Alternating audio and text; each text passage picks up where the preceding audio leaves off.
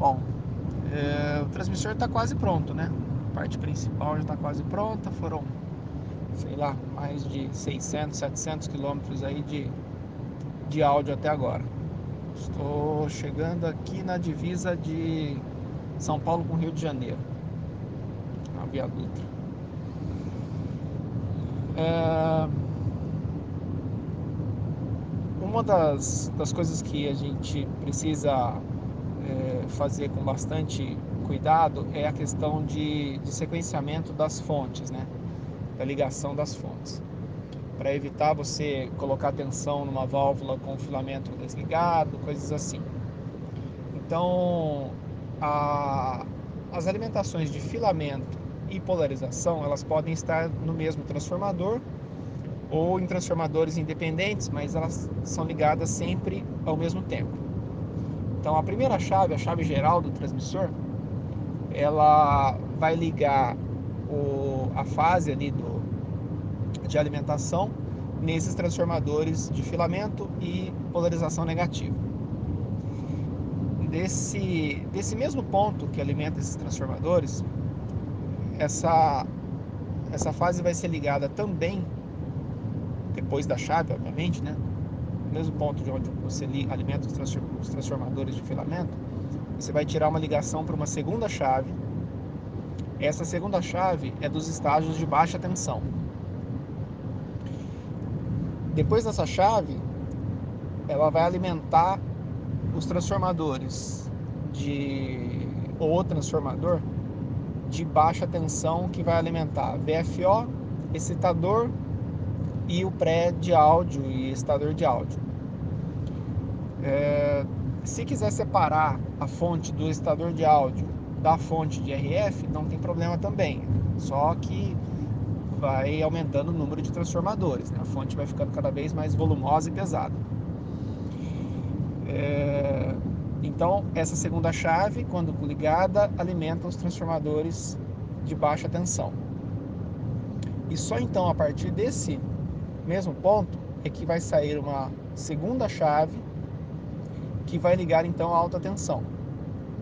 Então, aí ela vai alimentar o transformador de alta ou os transformadores de alta, caso tenha fontes separadas para modulador e IRF.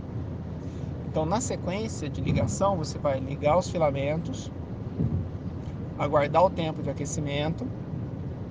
Aí então, você, caso vá fazer a sintonia do VFO, você liga só o estágio de baixa tensão e então sintoniza VFO, faz a sintonia do driver, Nesse ponto, como só falta alta tensão na, nas válvulas de saída, você já consegue ajustar o nível de excitação das válvulas de saída, deixa o transmissor todo pronto para entrar em operação. Só vai faltar a sintonia do PI. É, só então, depois de ligado e sintonizado o oscilador e o excitador, é que você vai ligar a terceira chave, que é a chave de alta tensão, e fazer a sintonia e carga do pi. É, para a operação, para ficar mais prático e você não precisar comandar duas chaves, você deixa, você pode deixar a chave de alta tensão sempre ligada e desligar a chave de baixa tensão, que ela também vai cortar a alta. Então, para a operação entre um câmbio e outro, você usa somente a chave de baixa tensão. Na hora que liga a baixa tensão, ele já entra oscilador, excitador e saída tudo ao mesmo tempo. Caso queira caprichar um pouco mais no negócio, você pode fazer um sequenciamento melhor, usando relé, usando microcontrolador, usando qualquer outra funcionalidade.